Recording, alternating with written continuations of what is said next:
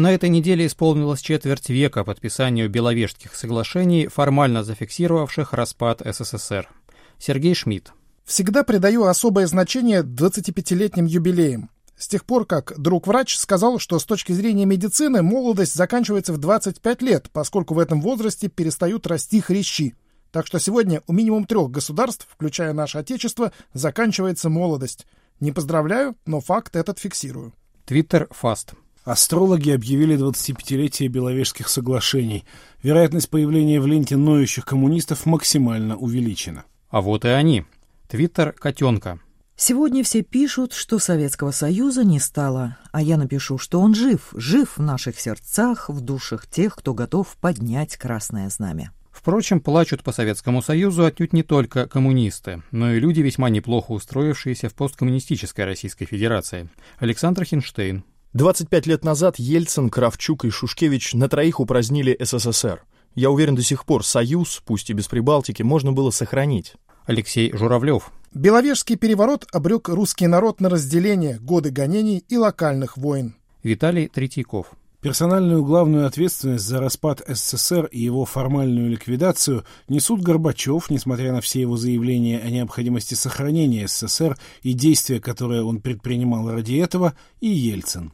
Лично у меня нет сомнения, что в случае прихода к власти в СССР после смерти Черненко не Михаила Горбачева, а политика путинского типа, СССР был бы не только сохранен, но и остался бы столь же мощным, как и Советский Союз, государством и одновременно демократической и материально процветающей страной, гораздо более процветающей, чем нынешняя Россия. Но огорчены распадом Союза далеко не все. Твиттер – свидетель Вовы. 8 декабря 1991 ровно 25 лет назад, сдох СССР. Земля ему стекловатой. Владимир Малышев. Сегодня великий день. 25 лет назад начала разваливаться дряхлая империя СССР. И продолжает это делать до сих пор, к сожалению. Поздравляю. О феномене советской ностальгии пишет Роман Попков.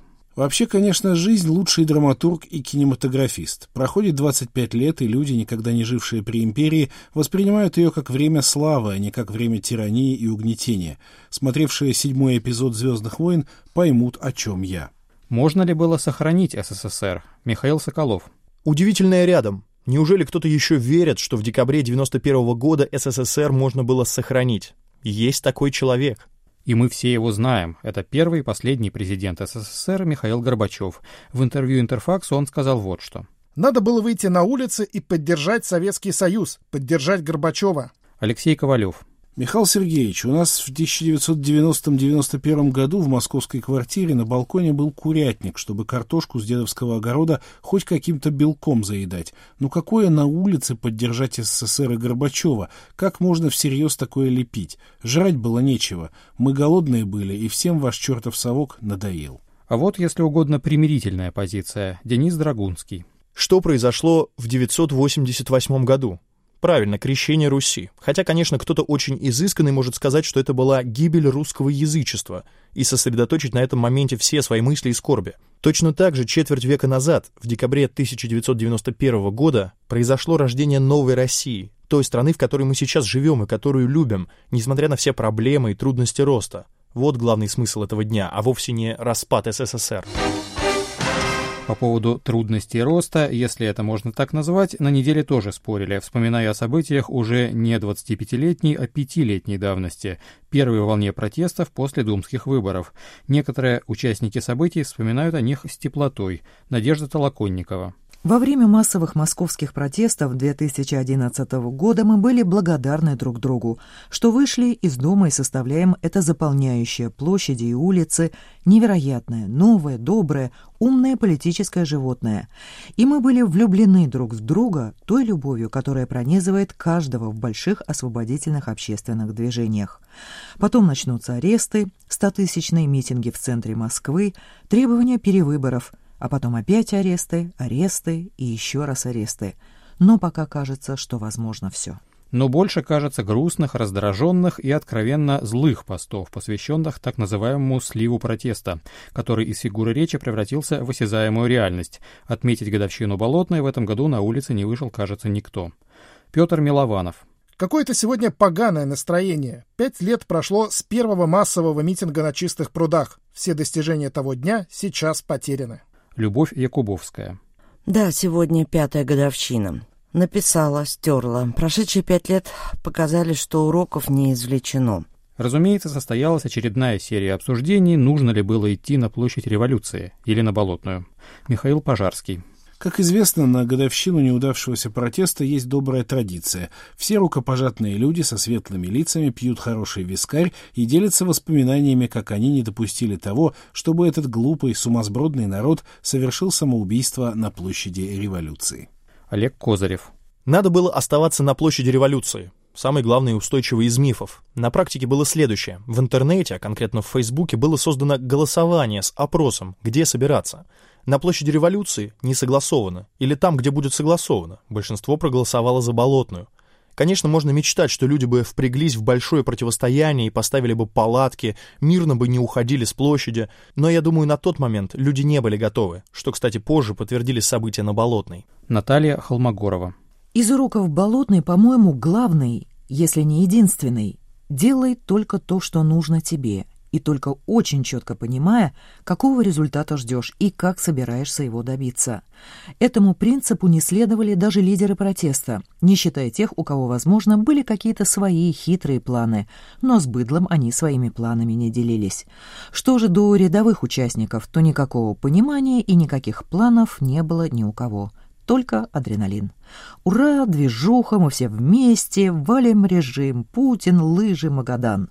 Нет, адреналин — это круто. В общем, там было много веселого и интересного, кто же спорит. Узникам Болотной потом особенно весело стало. Или Даниле Константинову. Кирилл Шулика. Знаете, какой главный итог пятилетки? В 2011 году выборы были не более нечестные, чем в 2016. Более того, в 2011 году голосовали за любую другую партию, а в 2016 были Яблоко с активной кампанией и типа обновлением, и Парнас. В 2011 году на улице после выборов зимой в холод вышли сотни тысяч людей. В 2016 в теплое время года никто не вышел даже с одиночным пикетом. Если вы скажете, что виноват в этом Путин, значит, так ничего и не поняли. Евгений Левкович. Я тоже вынес из декабря 2011 надеюсь, что вынес кое-какие уроки, личные, но могу поделиться. Если когда-нибудь вдруг случится декабрь 2024 то лучше держаться подальше от всех самых замечательных, без сарказма, людей, от Шевчука и Улицкой до Пархоменко и Быкова. Всех. Замечательный человек может потом стать замечательным министром печати или лучшим на свете министром культуры, но для революции он зло. Только профессионалы и крепкие мужчины. Если когда-нибудь вдруг случится декабрь 2024 а возглавят его снова все самые замечательные люди, то виноват в этом будешь только ты. Ровно как и в декабре 2011 -го. Когда любители вискаря призывают людей уйти на Болотную площадь, и все идут, значит их авторитет выше твоего, их аудитория больше твоей, их слово громче твоего, и все это в тысячи раз. В общем, главный вывод из дискуссии кажется таков. Олег Козловский. Хватит все валить на каких-то лидеров. Хотите сделать лучше, становитесь лидерами сами или хотя бы начинайте на них влиять. Берите свою долю ответственности на себя, по-другому не получится. Один из участников так называемого широкого оргкомитета «Болотное» на этой неделе умер. Впрочем, Гейдар Джемаль был не только политическим активистом, но и председателем Исламского комитета России, мусульманским богословом, философом и публицистом. Максим Шевченко. Только что умер друг, брат и учитель Гейдар Джемаль. Пусть Всевышний будет милостив к нему в день суда. Молитесь о нем все, у кого открыты сердца и души. О Джемале вспоминают люди самых разных политических взглядов.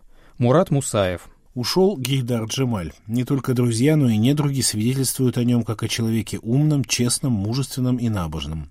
Счастлив тот, кто покидает наш бренный мир с такими рекомендациями. Антон Дешевых. О Гейдаре Джемале в нескольких словах. Исламизм с человеческим лицом. Артур Нариманов. Человек, открыто говоривший в защиту ислама то, что больше нельзя было услышать ни от кого в центральных российских СМИ неизменное интеллектуальное лицо русскоязычного ислама на протяжении многих десятилетий. Денис Белунов. Умер Гейдар Джамаль, человек острого ума, философ и политик, неизменный участник антипутинского движа во второй половине нулевых. Гейдар Джахидович был человеком ислама и при этом твердым сторонником левых идей. Парадоксальный, сложный, не чуждый конспирологии человек. Несмотря на то, что Джемаль декларировал резкую оппозиционность российским властям, да и, пожалуй, государственному строю Российской Федерации как таковому, о нем тепло вспоминают и лоялисты. Борис Межуев. Как бы ни относиться к его политическим взглядам, он был, конечно, философ от Бога. Может быть, потенциально самый сильный философ нашего времени, писавший на русском языке. Философ, стоивший многих профессоров философии. Изумительный был собеседник. Жаль, что о многом не удалось договорить при жизни. Константин Рыков. Это был невероятно интересный человек, мыслитель, философ и публицист. Мне всегда было интересно мнение этого человека. Во многом благодаря ему и сложились персонально мои взгляды и понимание современной геополитики. Впрочем, далеко не все комментаторы так благодушны. Егор Холмогоров.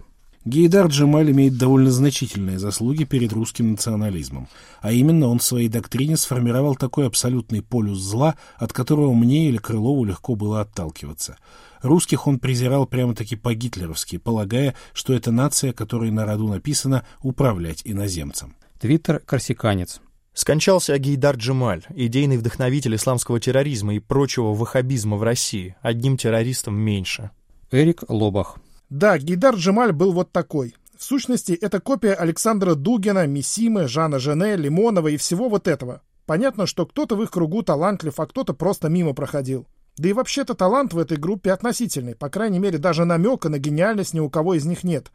Но какой век, такие и герои. Казанова и прочие известные авантюристы того века ведь тоже бог ведь что в личном смысле. Но мы их знаем хорошо, и принято считать, что они прожили яркую, интересную жизнь. Интересная жизнь сейчас и у команды авианосца «Адмирал Кузнецов», находящегося у берегов Сирии. За неполный месяц авианосец потерял уже второй самолет. Заходя на посадку, истребитель Су-33 выкатился с палубы и рухнул в море. Пилот успел катапультироваться и не пострадал. Происшествие послужило поводом для шуток и издевок. Твиттер «Рик Сектор». Выражаю протест по поводу отсутствия веб-камер на борту адмирала Кузнецова. Мы хотим видеть эти соревнования по прыжкам в воду онлайн. Твиттер «Записки сумасшедшего». Подводная группировка российских истребителей пополнилась еще одним самолетом. Твиттер «Лихо Лихов». Если бы российские самолеты не ныряли в Средиземное море, то там бы сейчас плавали самолеты НАТО. Твиттер «Наша Канада». За уничтожение двух боевых самолетов ВВС России Обама наградил командующего крейсера адмирал Кузнецов Сергея Артамонова медалью почета. Твиттер «Тетя Роза». Адмирал Кузнецов — это модель России. Пыхтит, дымит, все ржавое, ничего не работает, а в перспективе развалится или пойдет ко дну. Олег Матьковский. Пилоты адмирала Кузнецова выложили упавшими истребителями на дне моря фразу «Путин, помоги». Катерина Гордеева. В принципе, я всегда немного верила в инопланетян. Исчезающие один за другим прогрессы или вот эти вот теряющиеся истребители с адмирала Кузнецова – мне кажется, скорее история про каких-нибудь людей в черном, которые нас таким образом изучают. Ну не может же быть столь великий масштаб у раздолбайства. Аркадий Бабченко. Реджеп Таип Эрдоган уничтожил один наш самолет. Адмирал флота Кузнецов-2. Доброе утро. Как оказалось, причиной крушения стал неисправный трос, который самолеты используют для посадки на короткую полосу авианосца. Твиттер Микс Воронеж. На адмирале Кузнецове сгнил трос, тормозящий самолеты. Если смысл операции в Сирии опозориться на весь мир, то задача выполнена на 100%. Сергей Пархоменко. Ну вот, упал с Кузнецова второй самолет за месяц. Упал просто потому, что порвался трос, за который самолет цепляется при посадке, чтобы затормозить на очень короткой палубе. Вот этот трос и называется красивым словом аэрофинишер. Сейчас выясняется, что это ровно та же самая причина, по которой свалился с палубы в море и первый самолет. То есть эти дураки просто за месяц не смогли починить как следует эту тормозную систему или не захотели, поскольку свято верят во второй раз в одну воронку.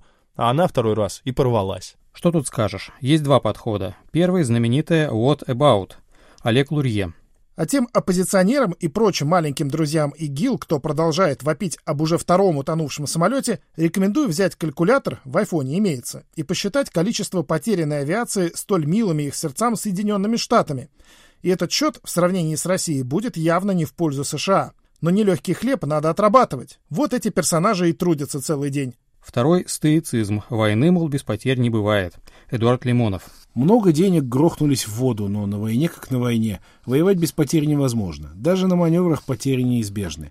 Даже и воздушной современной войны без потерь не бывает, так что не нойте. Другой вопрос, каковы все же цели этой воздушной современной войны, которую самолеты из Кузнецова ведут в Сирии? Его задает Анатолий Несмеян. Главный вопрос все равно остается, а зачем нам все это? На него ответа нет, а точнее власть российская его самым тщательным образом избегает.